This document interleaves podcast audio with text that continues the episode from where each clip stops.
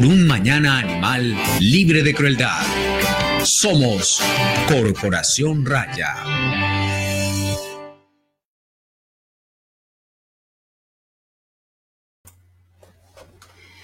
Hola, muy buenas tardes para todas las personas que se conectan el día de hoy a nuestro programa Ládralo. Hoy es 2 de agosto, iniciamos un nuevo mes en nuestro programa. Esta es la emisión número 160 y eh, mi nombre es Juliana Barberi, soy la directora de Raya y también la directora de la corporación. El día de hoy, desafortunadamente, eh, Cata tuvo un problema con su conexión a internet. Ella vive por allá en el morro, entonces no, no pudo, no pudo, no le dio la conexión, entonces tiene falla, se disculpa con todos ustedes y bienvenidos. Hola a todos, yo soy Gabriel Chica, soy abogado de la Corporación Raya. Eh, el día de hoy vamos a tratar un tema, pues que eh, en otros episodios de Ladra lo hemos eh, mencionado, pero que particularmente me, gustaría pues como ahondar más en él y sobre todo tener la experiencia de Ángela que viene aquí a hablarnos de su tesis de maestría eh, que tiene que ver con las mujeres que trabajan por la protección animal en Colombia. Eh, Ángela es, es, ya le voy a leer todo su, todo su perfil. Ángela es licenciada en Etnoeducación y Desarrollo Comunitario, candidata a magíster en, en Investigación en Sociología por la Facultad Latinoamericana de Ciencias Sociales en Ecuador y es miembro e integrante del Semillero de Investigación de Ética Animal del Instituto de Protección y Bienestar Animal de Bogotá. Bienvenida Ángela, un placer tenerte aquí en nuestro programa. Hola Juliana, ¿cómo estás? Hola Gabriel, un saludo muy especial a todas las personas que nos están viendo en este momento. Muy feliz de poderlos acompañar en esta eh, oportunidad. Bueno, eh, Ángela, mm, aquí antes de empezar el programa hay unas preguntas de rigor, eh, pero antes de hacerte las preguntas, quiero decirle a las personas que se conectaron que nos pueden dejar sus preguntas a través de todo el programa en el chat y que este programa estará disponible a partir del día de mañana en nuestro sitio web y también en Spotify y Apple Podcast y también en YouTube. O va a estar en todas partes para que si quieren lo difundan. Eh, sería muy bueno que muchas más personas conocieran al respecto. entonces, Ángela, eh, ¿cuáles son tus hobbies? ¿Qué te gusta hacer aparte de defender a los animales? Aparte de defender a los animales, eh, me gusta tejer, me gusta bailar, me gusta intentar cantar. y convivir pues con mi familia. Creo que este momento ha sido muy, muy importante para, para sumarme a, a esa oportunidad. Sí, yo creo que para todo el mundo este, este tiempo es un momento, una oportunidad, como lo dices, de volverse a conectar con la familia de formas que de pronto la cotidianidad del, del pasado no nos permitía hacer. Eh, ¿Cuál fue la última película que te viste, Ángela? Ay, es una de mis películas favoritas, me la podría ver 20 mil veces, es Ágora, que se trata pues de, la filósofa Hipatía de Alejandría, que creo que es una película que, tiene mucho por decir y de verdad no me aburro de vermela. Bueno, ¿y dónde se puede ver esa película? Esa película, eh, la, se descargó, o sea, yo la tengo, pero hace como dos semanas estaba en casa de una de mis amigas y se, descargó y la pudimos pues como, como tener, no me vayas a preguntar la página, te la debo Listo, listo. Pero no. Bueno, Ángela, quiero, quiero empezar eh, este programa que es sobre las mujeres en la protección animal. Quiero empezar este programa con un comentario que nos dejaron precisamente en Facebook en, la promoción, en la, en la, imagen publicitaria de la, de la promoción de, esta, de este episodio. Dice, ahora hasta los movimientos animalistas, en los movimientos animalistas se instaló la demagogia embrista femisándrica de las mujeres son seres de luz y los hombres son el diablo. Lo único que faltaba, hay muchos hombres que ayudan a los animales, como Chucho Merchán, y también hay mujeres malas e inhumanas que maltratan a los animales, como esta tipa de Argentina, y deja un link. Eh, me, me, gustó hacer como esta introducción al tema del día, porque es que el hecho de que haya más mujeres que hombres en un movimiento social como este no quiere decir que las mujeres sean santas y que los hombres sean demonios o que inclusive no haya hombres en el movimiento animalista. Eso es una falacia, eso nunca nadie lo ha dicho, pero la realidad es que en el movimiento animalista hay más mujeres que hombres. Y eh, eh, para, para sustentar esta, esta afirmación, les voy a dejar en los comentarios cuatro fuentes bibliográficas para que las consulten en las que precisamente se menciona y se habla de la presencia femenina de las mujeres en los movimientos animalistas en el mundo, no en Colombia solamente, como es de pronto el énfasis que vamos a hacer en esta charla, sino en todo el mundo. Entonces ahí Di enter y se le mi micrófono, no. Lo que quería era darle enter y poner el comentario en el chat. Ahí está en el chat, pueden consultar esa bibliografía que está bastante interesante eh, y que eh, de alguna manera refuerza pues el tema que vamos a tratar el día de hoy. Entonces, Ángela, para empezar como eh, y mostrar tu presentación, eh, yo quisiera que nos contaras un poco de qué va tu tesis, por qué decidiste hacer esto y cuál es tu trabajo específicamente por los animales, qué es lo que estás haciendo por los animales.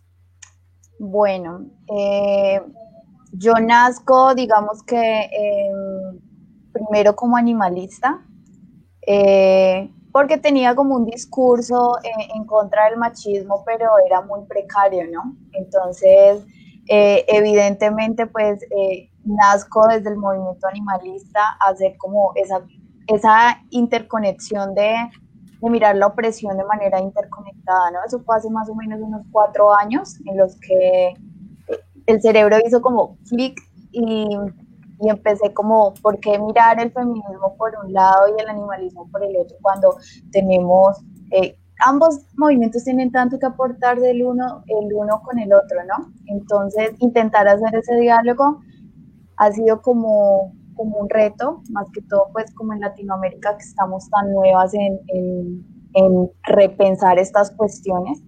En ese sentido, mmm, me, o sea, me puse como en la tarea de, de hacer pues mi proyecto de investigación y quise hacerlo precisamente con el tema de, las mujeres que cuidan y defienden a los animales. Pues ¿por qué?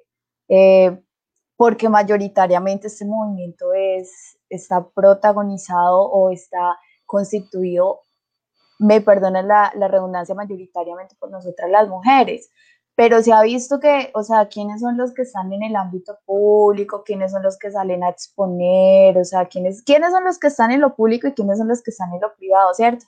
Entonces desde allí me, me surgió como, como ese deber y dije voy a trabajar en sociología, aparte porque en sociología eh, esos temas no se ven. Eh, recordemos que en los sentidos o, los diálogos que hay del feminismo antiespecista eh, tienen que ver mucho con los diálogos filosóficos, más no con la sociología. Entonces, desde allí se me, se me metió como interés personal de llevar este tema a la academia como educadora y, y me he centrado eh, bastante, ha sido una batalla muy fuerte eh, poder cómo manejar esto desde la academia, sustentarlo con teorías eh, y, mostrar que, que, por Dios, o sea, esto es un tema que, que no solamente le, le, incluye o le incumbe a la filosofía, sino también a la sociología, por supuesto.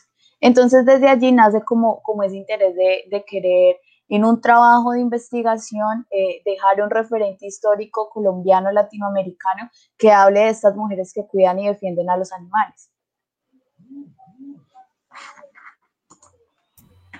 Eh, Ángela, entonces ya como teniendo esa introducción y sabiendo cuál fue tu interés en, pues empezar a estudiar este, este campo y este fenómeno de las mujeres en el animalismo desde una perspectiva sociológica, pues ¿por qué no empezamos entonces eh, con tu presentación en la que vamos a hablar de, de, de, de tu tesis de maestría, del desarrollo eh, de ese proyecto. Aquí tengo una, una, un comentario que lo voy a hacer antes de que empecemos.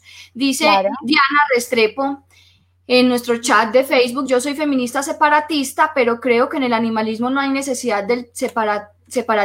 Claro que movimientos feministas de solo biomujeres pueden también trabajar el animalismo, pero allí no se requiere una separación con los hombres, porque la parte oprimida en este ámbito son los animales, no las mujeres. Pero claro que las diferentes luchas contra las opresiones en algún momento deben confluir. Qué interesante tu tesis, muchas gracias. Bueno, ahí te felicito. Yo pienso que es que no se trata de separar y, yo no creo que esto sea eh, y que en ningún momento la charla o, bueno, me adelanto pues a decir que, que esté dirigida a, hacer una, a, poner una pared o una barrera entre hombres y mujeres y a decir es que las mujeres hacemos más y menos. Es simplemente un tema de presencia de las mujeres eh, que tendrá que, que tiene unos argumentos y, un, un, respaldo eh, que, que, puede variar. Ahí en la, en la bibliografía que yo dejé, algunos mencionan, por ejemplo, el libro, este libro que les voy a mostrar. Este libro habla eh, de cómo eh, la mujer eh, fue la principal eh, protagonista en el, en, el, incipiente movimiento animalista, porque en esa época, y lo dice el libro, no está mal, no es un, no es un juicio de valor, la mujer tenía más tiempo disponible para dedicarse a otras labores. Hay otro libro que se llama el, el, himno de la compasión, que habla sobre todo el proceso de, creación del movimiento de protección animal en los Estados Unidos, en el que dicen es que las mujeres empezaron el movimiento porque tenían eh, como esa afinidad hacia los demás, hacia, hacia el desvalido, hacia, hacia, hacia los indefensos. Pero, o sea, ya habrán diferentes razones por las cuales haya más presencia de mujeres, pero es mi comentario sobre el tema de la separación. No es una separación, o sea, simplemente son hechos y, y, es tan válido analizar por qué están produciéndose esos hechos. Entonces, si quieres... Eh, Alejandra, empecemos, eh, ¿por qué se me metió Alejandra? Ángela, empecemos con, el, con la presentación.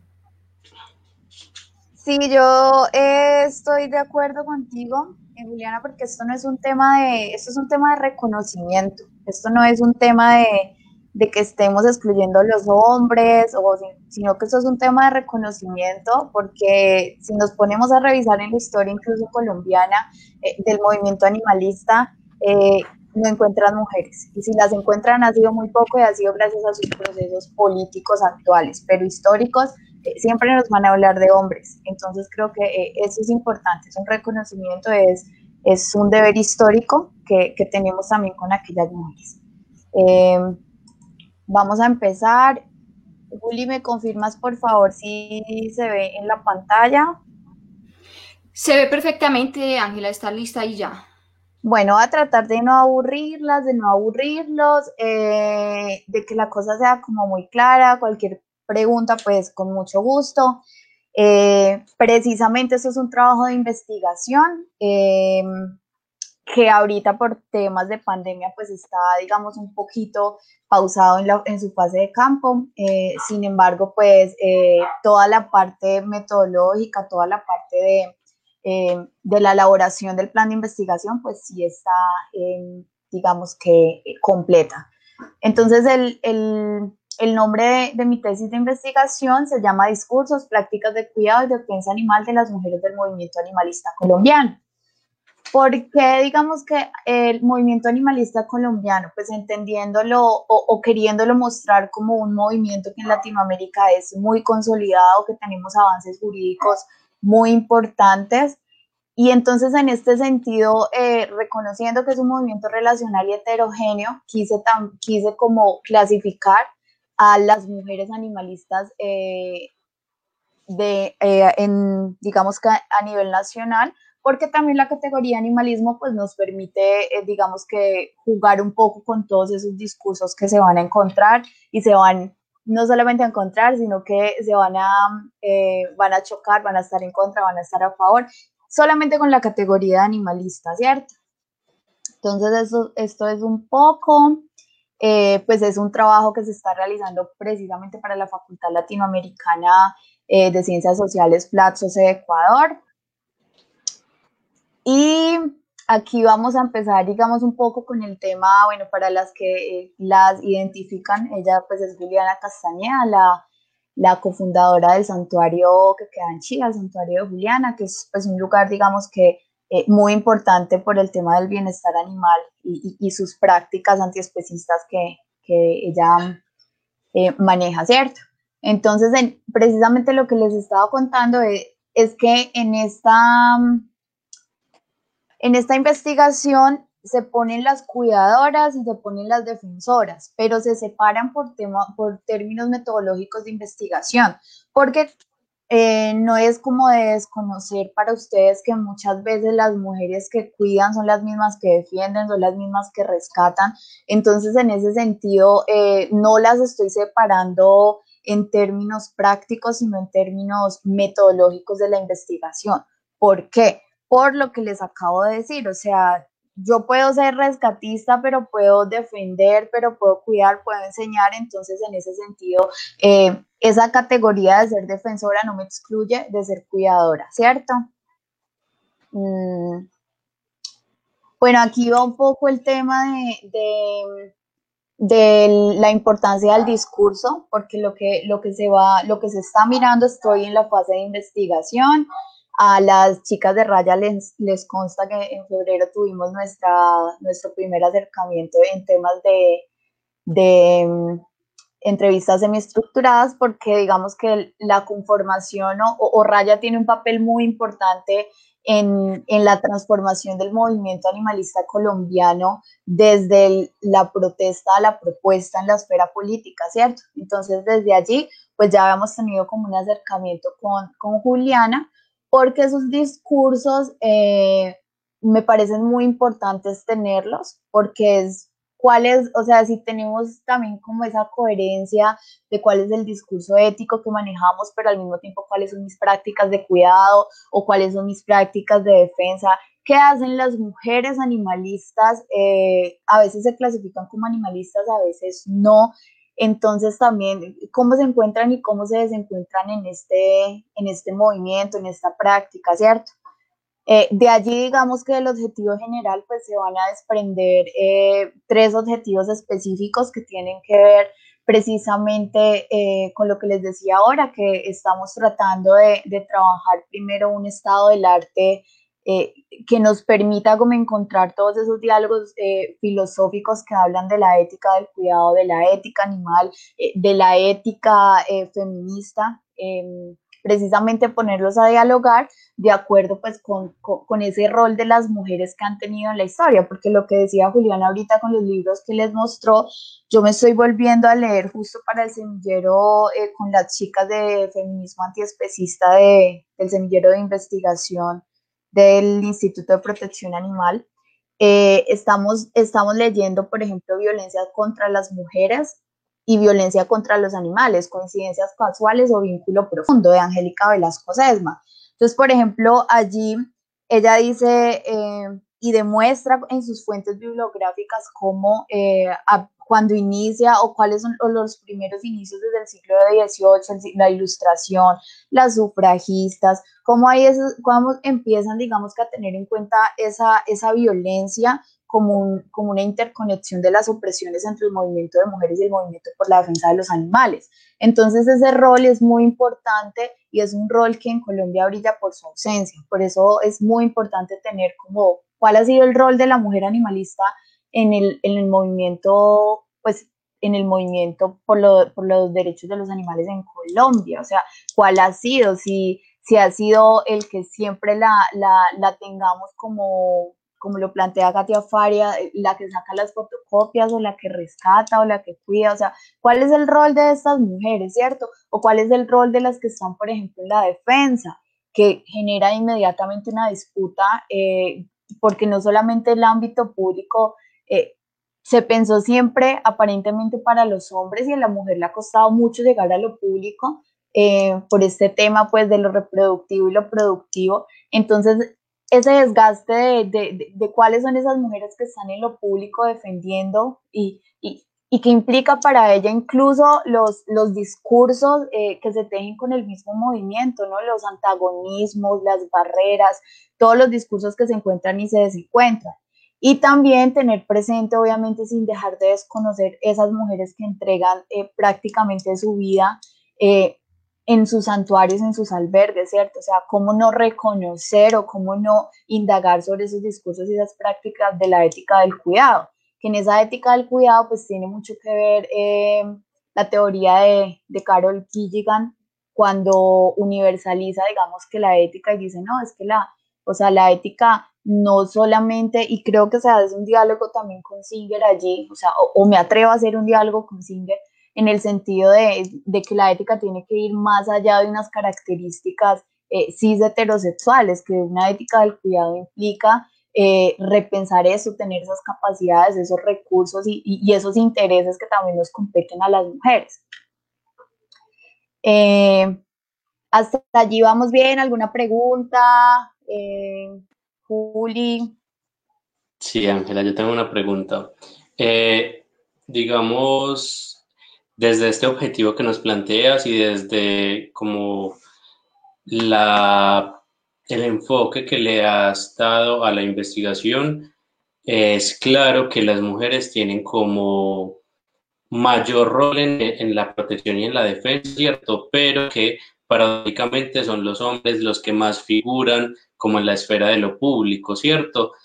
En este asunto, pues creo que en general, pero que se presenta muy concreto en este tema de la protección a los animales. Sin embargo, por ejemplo, en Colombia vemos que el crecimiento de como del posicionamiento de las mujeres en el ámbito público ha ido aumentando, sin embargo a estas mujeres no les interesa temas como la defensa animal. También, eh, no sé, cómo tu visión frente a este asunto de, de porque bien las mujeres tienen como múltiples barreras para acceder a lo público, las que están en lo público en ocasiones no presentan mayor interés por la defensa de los animales, incluso desprecio hasta hacia estos temas y consideraciones como son un tema de segunda categoría, asimismo como las defensas, por ejemplo, de, de las mujeres y los intereses de las mujeres. ¿no? Eh, Ángela, si en algún momento has pensado eso. Yo, creo que ahí se abre un debate un poco entre el ámbito productivo y el ámbito reproductivo en un contexto capitalista. ¿Por qué? Porque en lo, digamos que a través de, esa cultura patriarcal que nos, que nos atraviesa, eh, en ese sentido, entonces, claro, hemos, em, hemos pensado que las mujeres que estamos defendiendo eh, a los animales no humanos, pues entonces o tenemos vacíos emocionales o estamos más cercanos entonces a, la naturaleza y entonces estamos más cercanas a esa animalidad que, el hombre antropocéntrico pues se niega, eh, se niega a aceptar que también es un animal, ¿cierto? Entonces desde allí eh, creo que hay una disputa y vuelvo y lo digo entre lo productivo y lo reproductivo. ¿Por qué? Porque entonces como las mujeres son las que tenemos que estar cuidando porque somos inferiores, eh, porque estamos más cercanas a la naturaleza, pues nos queda bien cuidar a los animalitos, ¿cierto? Un tema de ternura, de bondad, ¿cierto? Que allí es como cuando Alicia Puleo dice que eh, es como una, una, huelga de celo al patriarcado porque es como listo. Bueno, eh, digamos que hasta como nació la categoría de feminismo, ¿cierto? Ah, bueno, nos van a tildar así, pues somos feministas ah, bueno, nos van a tildar de que tenemos vacíos emocionales, de que lo de nosotros es cuidar los animales, pues listo, cuidémoslo, ¿cierto? Y ahí sale un poco su, discurso de, de, digamos que esa categoría de, huelga de celo al patriarcado. Entonces, en ese sentido, pasando al ámbito eh, productivo, pues es una disputa. Es una disputa cuando la mujer llega al espacio público porque al hombre le le empieza a incomodar históricamente porque es que, o sea, ustedes son los del ágora, ¿cierto? O sea, nosotras deberíamos estar cuidando los animales. Entonces, yo sí pienso que el año pasado eh, Colombia mostró, em, viene mostrando afortunadamente que son muchas las mujeres que, se, que, les interesa el, tema de la defensa de los animales porque Colombia hace 10 años ya se dieron cuenta que no, no era solamente en la protesta, sino que era como lo dice la, la concejala de, digo, la diputada de, de, de Caldas, eh, pasar de la protesta a la propuesta. Entonces, en esa propuesta también muchas eh, se han sumado y, y, es muy lindo. Por ejemplo, yo cuando estaba en el trabajo de campo, ahorita pues está pausado, pero si hay muchas mujeres concejalas en este momento defendiendo los derechos de los animales en un escenario absolutamente machista, porque si uno, si, si una indaga, por ejemplo, cuántas concejalas son y cuántos concejales son, te das cuenta que si muchos son tres, por ejemplo, más o menos en el caso de, de Manizales, en el caso de Armenia, que creo que solamente son dos mujeres. Entonces, eh, imagínense en el, el debate del lugar eh, aparte te inferiorizan por la edad, te inferiorizan por ser mujer y te inferiorizan por defender los animales. Entonces sí es un debate muy interesante, pero es un debate que, que, pienso que en este momento eh, genera más interés incluso de terminar la investigación porque, o sea, creo que las chicas, las mujeres defensoras de los animales en esos contextos del ámbito político pues no la pasan tan bien y lo hacen por defender eh, a los otros animales.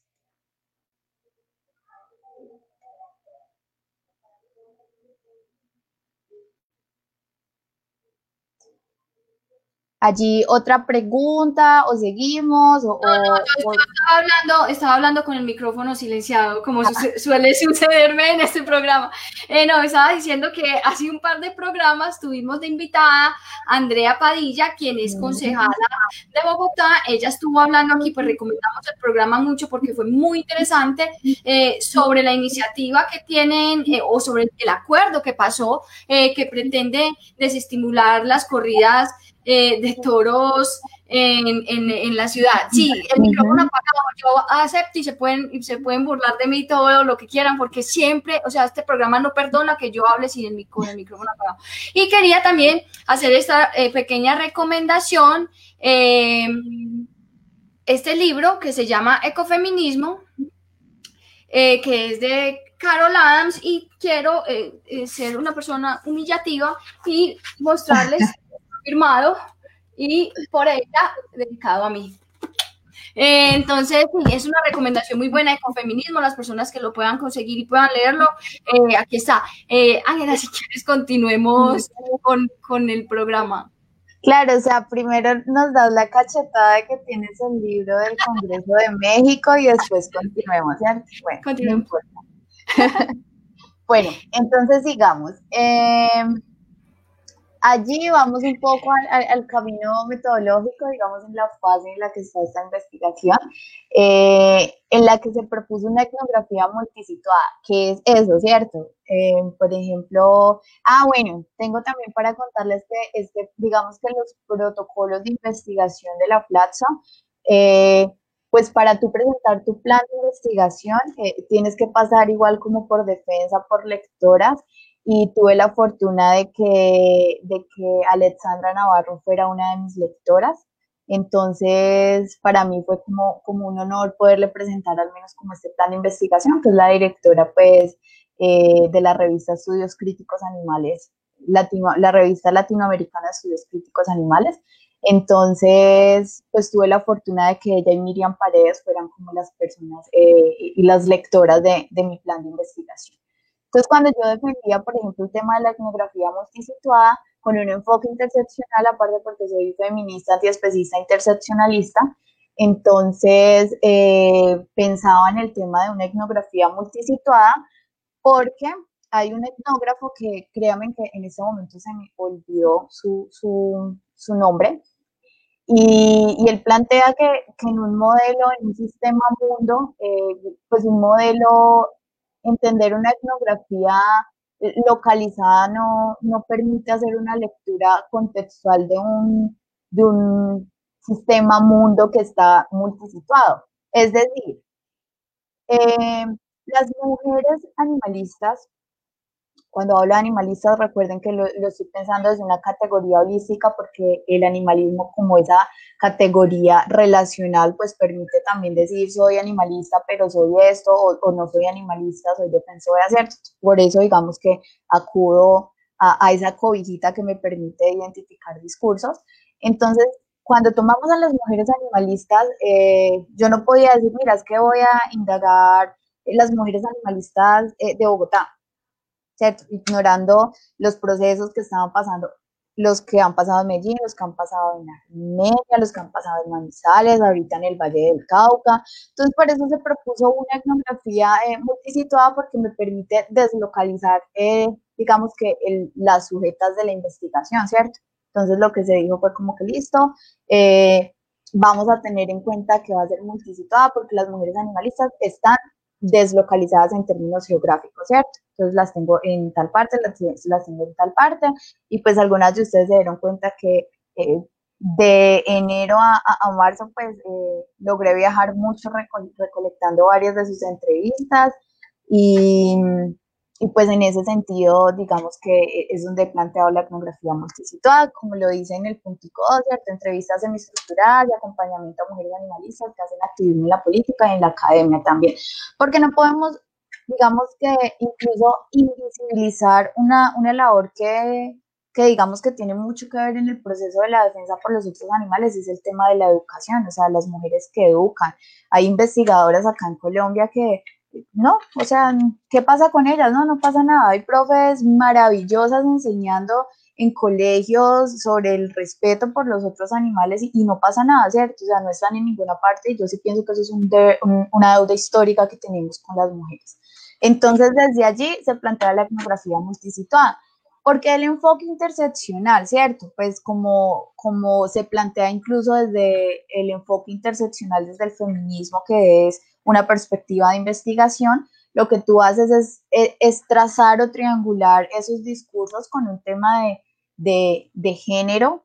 Por ejemplo, hemos notado que hay muchas lideresas eh, animalistas em, lesbianas, por ejemplo. Entonces, un, un, enfoque allí también de, de, mirar esa cuestión del género, si cabe, si no cabe, eh, de la clase, la clase social es, es, es, algo muy interesante también porque hay países o, hay concepciones de que solamente las que defendemos los otros animales somos las que tenemos plata, o, o qué pasa en Colombia, o qué pasa en tal, eh, eh en otros lugares, por ejemplo. Entonces, combinar un enfoque interseccional de, de género, etnia y clase me parece importante porque también quiénes son las mujeres que defienden a los animales en Colombia. Eh, son, son que la mayoría mestizas, son afro, son indígenas, quiénes son esas mujeres, ¿cierto? Entonces desde allí eh, se planteó pues un enfoque, como lo, lo mencionó ahorita, interseccional. Ah, eh, sí. Bueno, sí, con eso que nos cuentas del enfoque interseccional, entonces te quiero preguntar como dos cosas. Primero, si le podemos contar a las personas que están viendo nuestra transmisión en Facebook, qué es ese enfoque interseccional, ¿cierto? Ya nos muestras cómo lo has aplicado, pero que de pronto quien no, no tenga la claridad de esto pueda saber qué es ese enfoque interseccional. Y lo otro que te quería preguntar es si en la investigación eh, te posicionas desde algún tipo específico de feminismo, ¿cierto? Teniendo en cuenta que en algunas ocasiones, pues, eh, los distintos tipos de feminismos pueden no estar como de acuerdo con ciertos asuntos, ¿cierto? Entonces, como, no sé, ahí mencionabas, por ejemplo, no sé, un, un, feminismo lesbiano, por ejemplo, podría no estar en algunos casos relacionado o de acuerdo con algunos elementos de los feminismos de la igualdad o algunos asuntos así que, que nos permitan comprender si te posicionaste desde algún tipo de feminismo o cómo hiciste esta comprensión para relacionarlo luego con el animalismo y el antiespecismo.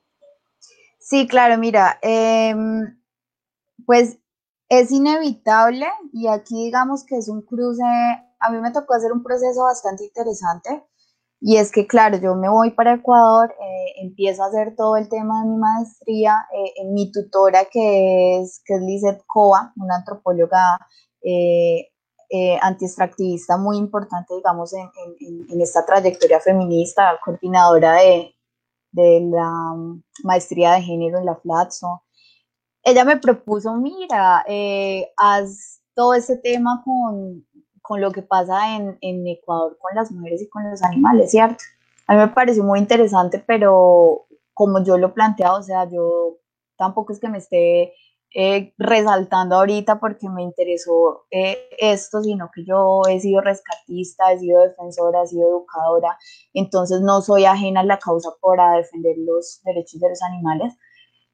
yo le dije, sí, es muy interesante, claro, pero yo quiero hacerlo desde Colombia, yo quiero hacerlo desde de, las mujeres de Colombia. Y me tocó hacer un proceso muy interesante que fue, claro, o sea, yo estoy metida, digamos, en el cuento y salirme y empezar a mirar con ojos de investigadora. No, es que mira, pasó tal cosa, esto con esto, tal organización peleó con esta, aquí, allá y o sea, uno como que listo, eh, no piensas como, como Ángela, eh, la animalista, sino que piensa como Ángela, la investigadora. Entonces fue un proceso muy complejo. Sin embargo, eh, mi lugar de enunciación es el feminismo antiespecista. Entonces, mi propuesta, o, digamos así, es, es, mostrar que en el feminismo sí debe haber una, una ampliación por la cuestión animal, que la defensa de los animales eh, debería estar incluida en la, en la, agenda del feminismo, es un problema del feminismo. Entonces, desde allí, claro, o sea, yo, yo me caso con, con la corriente del feminismo antiespecista y ese va a ser el análisis que yo voy a hacer después de pasar la fase de investigación, ¿cierto? Eh, y un poco, para hablar un poco sobre la interseccionalidad, pues la interseccionalidad, eh, como su nombre lo, lo dice, es un enfoque, es una perspectiva o es un o es un, una metodología de investigación que nace desde el feminismo afro, eh, con un caso específicamente en Estados Unidos donde una abogada eh, afro quería defender eh, un caso que no solamente incluía a su defendida con el tema de la raza, porque era una persona y con el tema de la clase. Entonces ella para vincular todo esto fue como que le llamó interseccionalidad y desde allí se han planteado propuestas eh, de investigación con la interseccionalidad muy interesantes. Entonces los feminismos de, coloniales también utilizan mucho eh, esta perspectiva de investigación y pues para mí también solamente tener el tema de, de cruzar no solamente porque claro, antes era solamente raza, clase y género, y, y, ya digamos que a través de, de Carol Adams, Angélica Sesma, uno puede ver que, que, que, se convergen esos puentes allí para hablar de interseccionalidades del animalismo, teniendo en cuenta la especie. Entonces eso es un poco lo de, digamos, el, el, enfoque de, de investigación.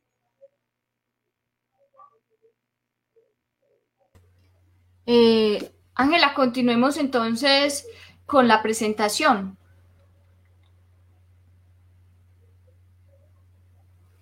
Si hablé, ¿cierto?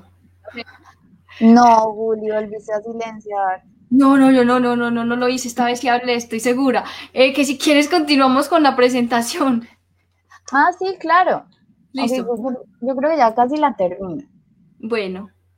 Bueno, ah, bueno, entonces acabamos un poco al acercamiento conceptual del estado del arte, de cómo cuáles van a ser los argumentos o mediante qué teorías estoy pensando eh, esta pequeña propuesta de investigación. Y pues efectivamente tiene que ver un poco con la mirada de eh, los puntos de partida para hablar de animalismo. Ustedes saben que va a ser Tom Reagan, Peter Singer, ¿cierto? Peter Singer por su, por su apuesta eh, de retomar el concepto del especismo, que es muy importante pues para, para nuestro lugar de enunciación. Eh, y otro lugar, pues digamos que enunció a Tom Reagan por el tema de los derechos de los animales, sí, pero yo creo que me caso un poquito más con, con, con el concepto de, de, especismo de Singer, que, que, es, bueno, quizás para las personas que no conozcan este concepto, pues tiene que ver con eh, si el sexismo es la discriminación por sexo, si el racismo es la discriminación por raza, si el clasismo es la, es la discriminación por clase social, pues el especismo es la es una forma de discriminar por especie. Entonces, eh, en ese sentido, eh, creo que es un concepto que, que, es un punto de partida. Em, también otro punto de partida es muy importante, como les nombraba ahorita, el tema de la ética del cuidado de Carol Gilligan, que, que es muy, o sea, es muy relevante y, y, y, permite trazar un puente inmediato con la ética, del, con la ética eh, del cuidado desde la ética feminista. Entonces, me, ha parecido como muy interesante en ese sentido. Eh, además, claro, de, de, Katia Faria, por ejemplo, que también son, o sea, ella utiliza un concepto también eh, de discriminación injustificada precisamente por sexo y por especie, que es un vínculo también hasta un poco cercano con Singer que nos permite leer un poco del por qué discriminar a los otros animales es sencillamente injustificable, ¿cierto? Lo que les hablaba ahorita un poco sobre la huella de celo del patriarcado de Alicia Puleo, que me parece que es muy importante por el tema de, de los discursos y de las prácticas que se dan a través de, de, de ese contexto de qué es lo que hacemos las mujeres, eh, que no queremos tener hijos y que nos dedicamos pues a, a al cuidado de, de, de las otras vidas, ¿cierto? Sin duda, el referente ausente también, porque pues a través del lenguaje, y me acabo de dar cuenta que les estaba explicando así súper enredado, que es de Carol Gilligan sería el referente ausente, pero pues igual son discursos que no tienen, pues tampoco eh, los había pensado pues como, como uno, dos y tres, sino que siguiendo un poco más que todo como un acercamiento conceptual. Pues el referente ausente tiene mucho que ver con el tema de, de, cómo omitimos una víctima eh, a través del lenguaje, cómo eh, omito que un, que, un, que le quité el ternero a una vaca, a su hijo, me lo comí, cómo, cómo, dejo, cómo le empiezo a poner carne para no decirle cadáver, cómo para sentirme mejor, ¿cierto? Porque es que si yo digo que me comí un ternerito, pues eh, en mi sistema moral pues me va a sentir mal, ¿cierto? Entonces también como ese referente ausente nos permite también vincular los cuerpos a través de la opresión. Y yo creo que uno de los, de los digamos que ahorita Juli nos, nos, daba la cacheteada con el libro de ecofeminismo de, precisamente que es la misma autora del referente ausente en la política sexual de la carne. Eh, pues precisamente yo creo que el, mi, o sea, yo estoy casada con Angélica Velasco en, en temas eh, conceptuales porque me gusta mucho la crítica que ella le hace a la ética animal desde el utilitarismo, es decir, de, de, de cómo defendemos a los animales si son, si son más parecidos a, a los seres humanos o si no.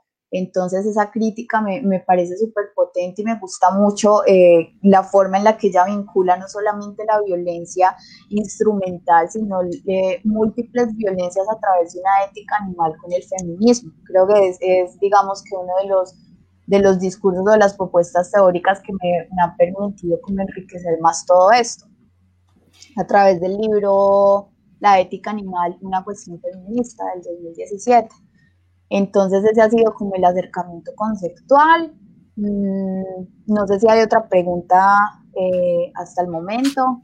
Eh, yo, Ángela, voy a ir a, poner un aportico pequeño al tema del utilitarismo. El utilitarismo simplemente eh, dice o, o, se refiere a que nosotros protegemos a los animales en la medida en que esos animales nos brinden a nosotros algún beneficio, eh, sea un servicio ecosistémico o sea en el caso eh, de los animales que la gente se come, entonces eh, la carne o los huevos o la leche o, así. Entonces es como, ah, sí, yo te protejo, pero es porque me vas a beneficiar, o sea, no te protejo por el hecho de protegerte porque tú vales y tú eres un individuo que, que merece ser respetado, valorado y cuidado, sino porque de pronto me vas a servir para que eh, polinices estos árboles o para que mantengas esta, lo que sea, para que me des la carne y la leche, etcétera.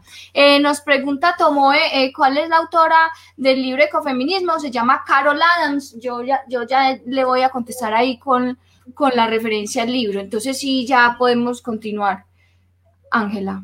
Bueno, eh, claro, y es la misma autora de, la política sexual de la carne, que es donde se trabaja el referente ausente del cual estábamos hablando hace unos minutos. Yo creo eh, que por, por este lado, digamos que en términos teóricos, pues ya vamos terminando. Hasta el momento se, se propusieron, digamos que un esquema de discusión que tienen que ver, digamos que los capítulos de los objetivos específicos son los que responden a los capítulos de la tesis. Es decir, que como son tres objetivos, pues entonces tres objetivos específicos se trabajan tres capítulos, ¿cierto? Entonces, en el capítulo 1 tiene que ver el movimiento y nuevas concepciones de la relación humanos y no humanos y que tiene que ver, recuerden un poco con lo que les decía, del rol de la mujer en el movimiento animalista colombiano. Eh, el capítulo 2, eh, vuelvo y les recuerdo que es un tema metodológico, la separación del cuidado y de la defensa. Que tiene que ver allí con, entonces, con la defensa, la ética y, la política de las mujeres animalistas. Tienen que ver un poco, pues, con ese ámbito eh, público, privado, eh, político del que hablábamos ahora. Y tercero, pues tiene que ver un poco con esa cotidianidad del cuidado, de, del cuidado animal, de la relación que tienen las mujeres que están directamente vinculadas con, con, el cuidado animal, ¿cierto? En los albergues, en los santuarios, que por eso les estaba contando que em, tengo pendiente hacer el proceso de eh, la fase de, de, etnografía en el santuario de Juliana para para analizar un poco sobre esas relaciones y esos vínculos que las mujeres cuidadoras eh, tejen con sus eh, animales de compañía o con los animales que rescatan. Eh, esa sería como toda la, pues como toda la, la carreta del plan de investigación. Bueno, Ángela, un poco para que le contemos a todas estas personas que incluso Juliana al principio nos mencionaba, los que les puede generar un poco de choque, el por qué estamos rescatando el papel de las mujeres en, en, estas labores, ¿cierto? De, no solo de cuidado, de rescate, de protección, sino en general de todas las formas de lucha que puede haber eh, en favor de los demás animales ¿qué les podríamos decir? O sea, ¿qué crees tú que es la reivindicación que puedes estar haciendo con esta investigación, pero con tu concepción en general que pretende como rescatar y evidenciar todo el trabajo que hacen las mujeres por los demás animales? Bueno, yo creo que lo que yo pretendo en primera instancia es que se genere un diálogo desde Colombia eh, entre el, feminismo y el movimiento animalista. Creo que, como lo han planteado otras autoras, pues son dos movimientos que tienen mucho por aportarse. Y, con respecto a, al por qué este papel de, de, reivindicación de las mujeres, pues sencillamente porque en Colombia brilla por su ausencia. Vale, y digamos, en, en, este asunto, digamos, que genera tanta polémica de considerar que cuando se rescata el papel que tienen las mujeres en algunos escenarios, en algunos como entornos, tú lo que quieres es desconocer en este caso lo que están haciendo los hombres. ¿Qué le podríamos decir a estas personas que consideran que rescatar el papel de unos es desconocer lo que puedan hacer otros? No, yo creo que a través de la historia hemos visto que la que ha estado eh, invisibilizada ha sido la mujer. Entonces, eh, es interesante pensar que, como, como lo plantea la filósofa Angélica Velasco, no es que la ética animal esté de moda, es que llegó simplemente pues la hora de, hacer como, como estos cambios o, o, de pensarnos dentro, dentro de nuestro sistema moral eh, que implica haber nacido con privilegios, históricamente haberlos tenido y que aparte de todo, pues eh, creo que esto es un lugar muy, muy, muy femenino, sin desconocer, por supuesto, incluso las labores de, de, los hombres, quien hablaba de Chucho Merchand, o sea, quien no quiera Chucho Merchand, ¿cierto? O sea, es una persona muy, o sea, que, que se demuestra todo el tiempo que, que trabaja por los otros animales. Él también, por ejemplo, hace parte de mis entrevistas. Y eso no quiere decir, por ejemplo, que en el trabajo que yo estoy tomando los, digamos que los testimonios o las entrevistas semi-estructuradas solamente estén las mujeres. O sea, acá se puede dar fe que ya pasamos por Gema en Manizales, ya pasamos por Terry en Cali, Carlos Crespo en Bogotá, Eduardo Rincón, o sea, como, como estas figuras, Eduardo Peña, o sea, Chucho Merchán, que, son figuras que como tal en la historia y, tienen mucho que contar, porque además el, la historia de cómo el movimiento animalista se cuenta en Colombia, pues eso tampoco lo tenemos. Y entonces, eh, digamos que en ese sentido también es una, es una misión no solamente resaltar el papel de la mujer, sino tener sistematizado que, que, más adelante en 50 años o quién sabe alguien que decida hacer una investigación o hacer una clase de, bueno, cómo, cómo emerge el movimiento social por los derechos de los animales, pues qué lindo que en Colombia tengamos un referente, ¿no? Y creo que mis compañeros de causa les consta porque ellos también los he incluido en mi investigación, no quiere decir que les he quitado el, papel y saben que y saben que, que, mi lugar de enunciación es resaltar la labor de las mujeres. Y sin embargo no se han puesto, eh, ni siquiera se han negado a no hacer las entrevistas ni nada. O sea, han, han colaborado súper. Entonces no, no, no, pienso que sea un papel de, de que se quiera excluir a unos para resaltar a otros, porque no es así. En el chat tenemos unos saludos y felicitaciones para ti, Ángela, por el trabajo. Eh, Brenda Zambrano dice, gracias Ángela, has hecho un trabajo maravilloso carita feliz. Y Tomoe dice, Ángela, súper, muchas gracias por compartir tu trabajo. Eh, sí, verdaderamente, pues también nos gustaría en algún momento, pues conocer como los resultados de la investigación y, y a qué pudiste llegar, pues, con todas esas entrevistas y con todo esa ese trabajo investigativo tan exhaustivo que estás haciendo. Y como tú dijiste al principio, pues, eh, al principio de año, valga la redundancia, tuvimos la oportunidad de conversar eh, tú y yo sobre el trabajo precisamente que hace Raya o que hemos hecho pues desde la corporación y que yo de forma personal pues también he hecho. Em, y, y, sí apoyo pues todo lo que estás diciendo sobre las demás eh, personas que han hecho parte del movimiento animalista o de protección de, de algunos u otros animales en Colombia, que han sido hombres también los que han estado de lado a lado con las mujeres, pero eso no niega en ningún momento ni, le pone maldad al hecho de que se reconozca el papel de la mujer en el, en el movimiento animalista mundial. Es algo que, que simplemente es y que no es un, juicio de valor ni es un ataque y no debe de tomarse como tal porque no lo es. Es simplemente, como dice Ángela, pues una reivindicación a esa presencia y a ese trabajo femenino eh, por los animales. Eh, yo te pregunto, pues, eh, ya que has hecho varias entrevistas eh, y, que, has tenido la oportunidad de, de conversar pues, con personas que tienen diferentes enfoques en sus trabajos, ¿cuál crees tú que es la razón, por lo menos ahora y por lo menos en ese contexto investigativo, para que las sea, sean tantas las mujeres que estén dedicando su vida a la protección de los animales? Uy, qué fuerte esa pregunta. A ver, de eh,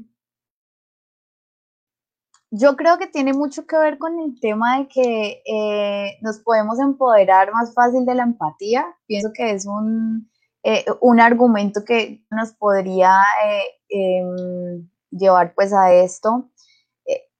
Sin embargo, o sea, sin embargo me queda la duda que es que, claro, precisamente con el tema del no excluir a los hombres, em, pues el hecho de, el hecho incluso desde la infancia tener cercanía con, ciertos animales de compañía generan demasiados vínculos o, genera pues como el repensar esa relación que tenemos con los animales, ¿cierto?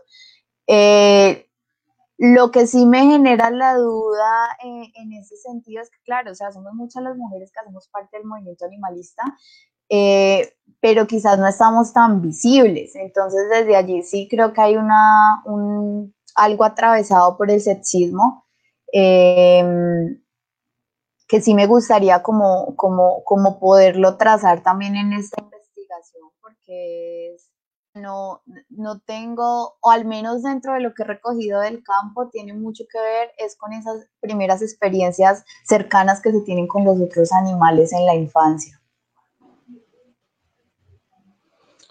Ángela, em,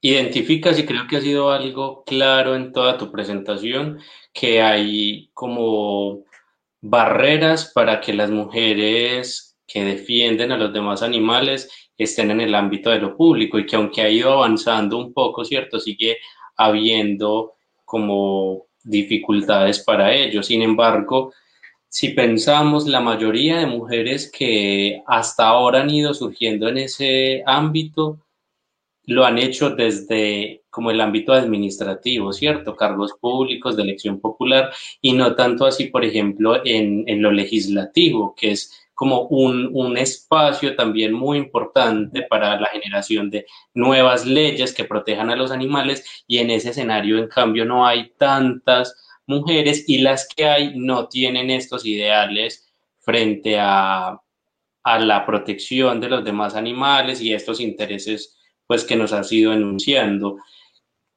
Además de este escenario de lo legislativo, de lo político, ¿qué lugares crees que hace falta que estén más eh, como ocupados por mujeres para que el movimiento animalista siga avanzando eh, como lo ha venido haciendo hasta ahora o incluso de una manera más eh, como ágil? Bueno, yo, yo pienso, ah, bueno, pues esas son dos preguntas, ¿no? Entonces, eh, digamos que para acercarnos un poco más al, al, al por qué, ¿cierto? Porque no hay, no sé, senador animalista, pero sí tenemos representante de la Cámara hombre, ¿cierto? Eh, mujeres no tenemos, digamos que eh, en esa altura jerárquica de la política desde lo electoral, ¿cierto? Yo, yo sí pienso que ese ejercicio es, es bien interesante porque o sea, podemos mirar cuáles son las instancias de las mujeres, o sea, dónde están las mujeres desde lo político, ¿no? Están, están en los consejos y están en las asambleas, ¿cierto? De ahí para allá eh, cuenta hombres, ¿cierto?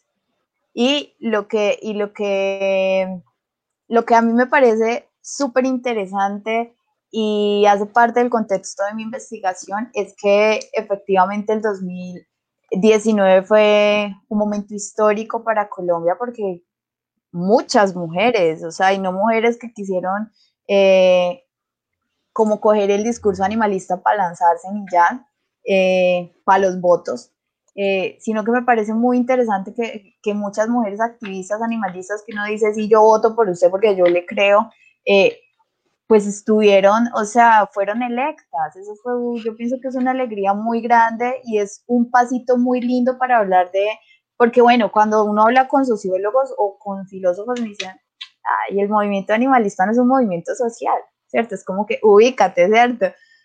Pero yo sí pienso que más adelante con todo lo que está pasando, con la incidencia en lo político, eh, sí vamos a poder hablar de un movimiento eh, animalista consolidado. Entonces, que estas mujeres estén allí eh, es, una eh, es un posible paso para hablar de que más adelante sí, las vayamos a tener en ese otro espacio, teniendo en cuenta que son espacios absolutamente machistas y clasistas, o sea, porque la pelea que ellas están dando allí es de que se acercan por algo y si no les miran las tetas, literal, o sea, porque me lo han dicho, es como, como esa exposición todo el tiempo de la mujer inferiorizada, animalista. Entonces sí, sí es, sí es, una, es una pelea que se está dando, y se está dando eh, por los animales, pero en representación pues, de, lo, de, lo femenino que, me parece pues como interesante.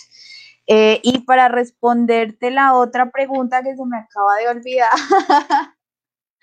¿cuál era?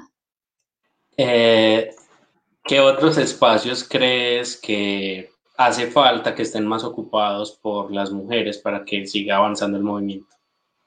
O sea, yo no sé si exactamente por las mujeres, o sea, yo sí pensaría que hacen falta muchas más mujeres en el ámbito, en el ámbito público.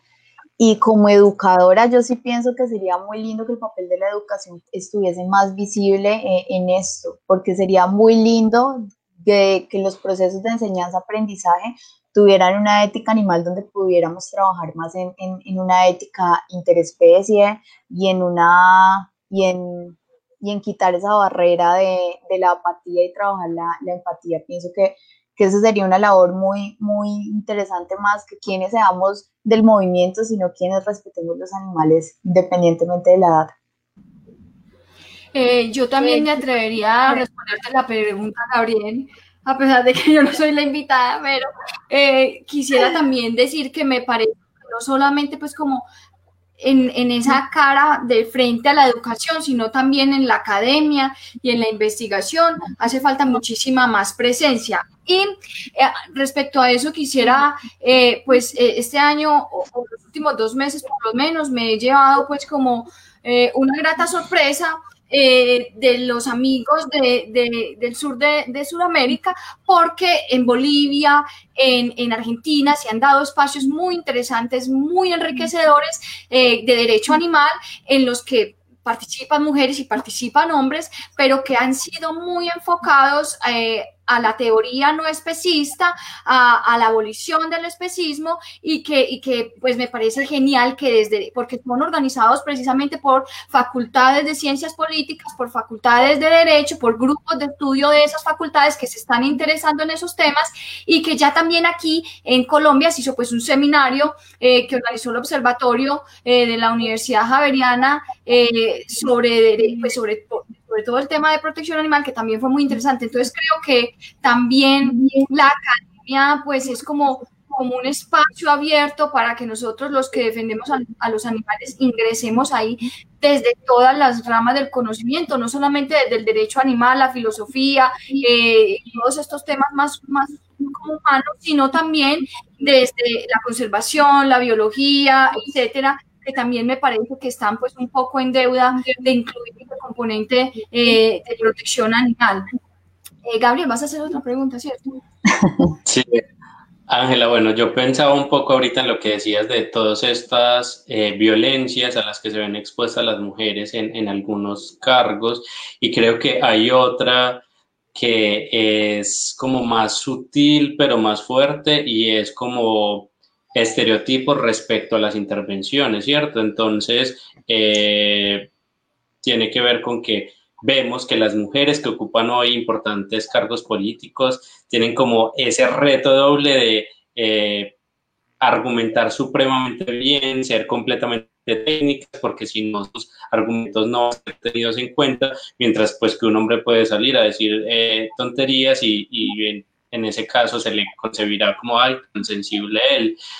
Eh, ¿Cómo ves eh, o qué consejos les darías a, aquellas mujeres que puedan o quieran empezar a, a comenzar, como empezar a, a avanzar en esa en el camino, en los diferentes caminos que puede haber en la protección animal para no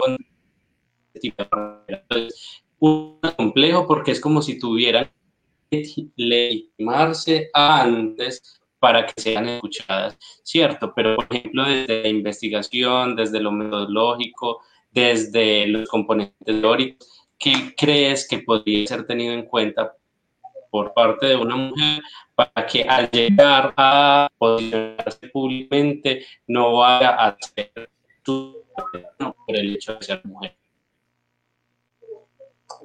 Bueno, yo creo que eh, eh, tuvimos como un pequeño tema en la conexión, pero voy a tratar así como, como de, lo, que el Internet dejó. Eh, yo pensaría que esos escenarios hay que disputarlos. O sea, em, es un desgaste doble. Creo que si algo me han enseñado las concejalas animalistas eh, en sus entrevistas es que efectivamente es un desgaste doble, es un desgaste por ser mujer, por ser animalista y estar en lo político, ¿cierto? Em, entonces, claro, es entender que estamos en, en un contexto capitalista que nos atraviesa el, la estructura patriarcal que nos atraviesa el especismo, pero que, claro, es una doble misión interconectada, entonces va a ser un desgaste interconectado y, pienso que en ese sentido la, misión es disputar. Ustedes no se imaginan la pelea que me tocó a mí para presentar esa propuesta de investigación en mi facultad, por ejemplo. O eran mujeres o eran animales. Entonces sí pienso que, que disputar, disputar y sí pensar que, que hay unos puntos en común, hay unas opresiones en común, en lo cual comulgo con, con, con, Juliana en el sentido de que, claro, cuando yo hablo de educación, pues por supuesto hablo de la academia, por supuesto hablo de la investigación, Y allí es también donde están las incidencias. Las investigaciones reconocidas no solo tienen que ser de los hombres, los artículos no solo tienen que ser de los hombres, ni los libros. Eh, disputar esos escenarios, eh, además también resaltando que las mujeres que defienden los animales en Colombia son mujeres absolutamente preparadas. O sea, no es ahí, no es que voy a, por Dios, o sea, son mujeres completamente admirables su trayectoria estaba enfocada a defender los animales y los defienden de qué manera, o sea, entonces también resaltar eso, o sea, que las personas que están allí son personas que hay que admirar desde su profesión y desde todo el empeño que le han puesto a esto, porque es una disputa todo el tiempo. Sí, así es. Eh, yo pues tuve la oportunidad de participar en, en, procesos de generación de acuerdos en el Consejo de Medellín y puedo decir con plena certeza que es un escenario completamente machista eh, donde pues nosotros como mujeres éramos eh, un poco por debajo, no por nuestro representante, no, sino como por toda la esfera. Eh, del consejo y todo lo que maneja un consejo y todo lo que maneja pues como, como esos entes, entonces sí, o sea, siempre hay una discriminación y siempre de pronto es que sos mujer o, o, bueno, y yo voy a poner pues este ejemplo que eh, puede parecer un poco ridículo, pero por ejemplo, eh, como yo parezco tan joven, entonces también es algo que no se me tiene en cuenta, entonces, eh, ah, no, es que esta es una niña, es que, pues, ¿qué vas a ver? O lo que sea, pero o sea, son cosas que, que uno se cuestiona y uno dice, pero ¿cómo así? O sea, yo me he preparado, tengo casi 20 años preparándome, trabajando por los animales. tengo casi 20 años de vida, eh, mentira, no, pero sí tengo casi 20 años trabajando por los animales y, y siempre he sentido como como no, pero es que está pelada, ¿qué vas a ver? O, lo que sea, ¿cierto? Entonces, sí, tengo por aquí unos saludos para dar antes de terminar el programa. Pues el primer saludo es para mi mamá que siempre nos ve. Hola, mami, gracias por siempre vernos. Eh, está Sandra Mercedes Ibarra eh, de la Fundación Animalista San Miguel y la Fundación Animalista San Miguel, de hecho, hace el siguiente comentario que dice. Eh, en Jamundí Valle, desde nuestros espacios educativos, tenemos un proyecto opcional que llamamos Cátedra Animalista en, el Villa de Ampudia Educación. Eh, Allá también estuvimos, sí, sí. Un saludo para, la profe Sandra. Allá también fuimos a Jamundí también a hacer parte de las entrevistas. Y Juli, y lo que tú decías es muy importante y eso me lo han contado ustedes, las chicas las mujeres empoderadas del movimiento animalista, y es que el discurso de la inferiorización de las mujeres por a través de la edad o no, porque está el caso de que, claro, tú dices que yo no soy una niña, pero tengo el casos extremos de las que dicen, pero es que me dicen niña porque pues sí, tengo 20, 21 y también me inferiorizan. Entonces miren que no, no es un tema de, edad como tal, sino un tema de, de inferiorizar, ¿sí ven? Y, eso tiene mucho que ver también en estos espacios de lo público. Así es. Bueno, Ángela, eh, yo creo que pues ya terminamos el programa. Mm, eh, me parece que, que, es un programa súper bacano, que, que ha tenido mucha acogida, que hay mucha gente ahí conectada, pendiente de, todo este tema, de esa participación, esa reivindicación de las mujeres en la, en la protección animal, en la defensa de los derechos de los, animales, en la causa antiespecista, que pues es una de las causas que pues, desde Raya más defendemos. Y, y pues como corporación queremos agradecerte muchísimo haber compartido pues como esa experiencia de tu tesis, de tu investigación, de todo lo que has logrado y todo lo que estás esperando conseguir y pues eh, de nuevo pues te abrimos eh, las, las, las, las, cámaras o lo que sea, la red de Ladrano para que vuelvas al programa a contarnos los resultados y qué fue lo que pudiste pues adquirir de esta, de esta investigación. Claro que sí, no, yo siempre le he agradecido a, Juliana porque de verdad que siempre que la he buscado como para para cosas de la tesis, toca decirlo, pues también siempre está ahí como que de verdad eh, brindándome con, todo su amor y con toda su voluntad de ayuda. Eh, a Gabriel le agradezco pues por sus preguntas como tan coherentes y tan pertinentes, a todas las personas que nos están viendo, de verdad que no, muchísimas gracias por la invitación y ya comprometida para el próximo año mostrarle los resultados. Bueno, y último saludo de Mike Herrera. Admiración total a todo lo que se ha podido gestar en pro de los animales. Muchas gracias, Mike. Eh, es mi mejor amigo. Ah, es el mejor, amigo de Ángela. ¿eh? Qué bueno, buenos amigos ahí. Muchas gracias por ver el programa. Bueno, y yo quisiera que antes de terminar agradecerle pues mucho a Ángela por todo lo que hemos conversado y porque de verdad nos deja un montón de claridades, pero también de más preguntas frente a este tema que es tan importante esa relación entre el animalismo y los feminismos. Y quisiera eh, igual invitar a las personas que han estado viendo nuestra transmisión. Eh, en algunas ocasiones, en muchos programas hemos visto que hay personas que nos complementan lo que estamos hablando acá, que están súper interesadas y que se, se evidencia que tienen como muy buenos conocimientos frente a esto. También contarles que eh, estamos abriendo como convocatorias o un espacio pues para que las personas que están interesadas en participar en nuestro programa Ladra lo escriban, eh, nos cuenten qué les gustaría participar, en qué temas les gustaría participar y bueno, conversar un poco para que preparemos un programa Ladralo con algunas personas que puedan estarnos viendo en este momento y que puedan aportar a este gran movimiento que estamos formando. Entonces, nos pueden escribir a info arroba corporación raya .org, Juliana nos lo puso eh, y nos escriben eh, que están interesadas en participar y están muy atentos. Eh, sí, abrimos esa invitación para las personas que, yo no sé si alcanzaban a escuchar, pero Gabriel se oía medio robotizado, pero entonces traducción rápida, las personas que quieran participar en el programa, escríbanos un correo con que quisieran hablar eh, y, concretamos que este programa es abierto para que discutamos todos los temas de protección animal, de animales, de conservación de la biodiversidad, de todo lo que tenga que ver con la protección del planeta en el que vivimos. Eh, de nuevo, Ángela, pues muchísimas gracias eh, por estar en el programa, a Gabriel, bueno, a Catalina, la ausente, eh, que no se pudo conectar el día de hoy, y a todas las personas eh, que están en nuestro programa, que, se conectaron y que lo van a ver después. Em, pues posterior a esta publicación o a este en vivo. muchísimas gracias por conectarse y el próximo domingo estaremos de nuevo con otro tema de interés para los que queremos y protegemos a los animales. Muchas gracias. Chao. Por un mañana animal libre de crueldad. Somos Corporación Raya.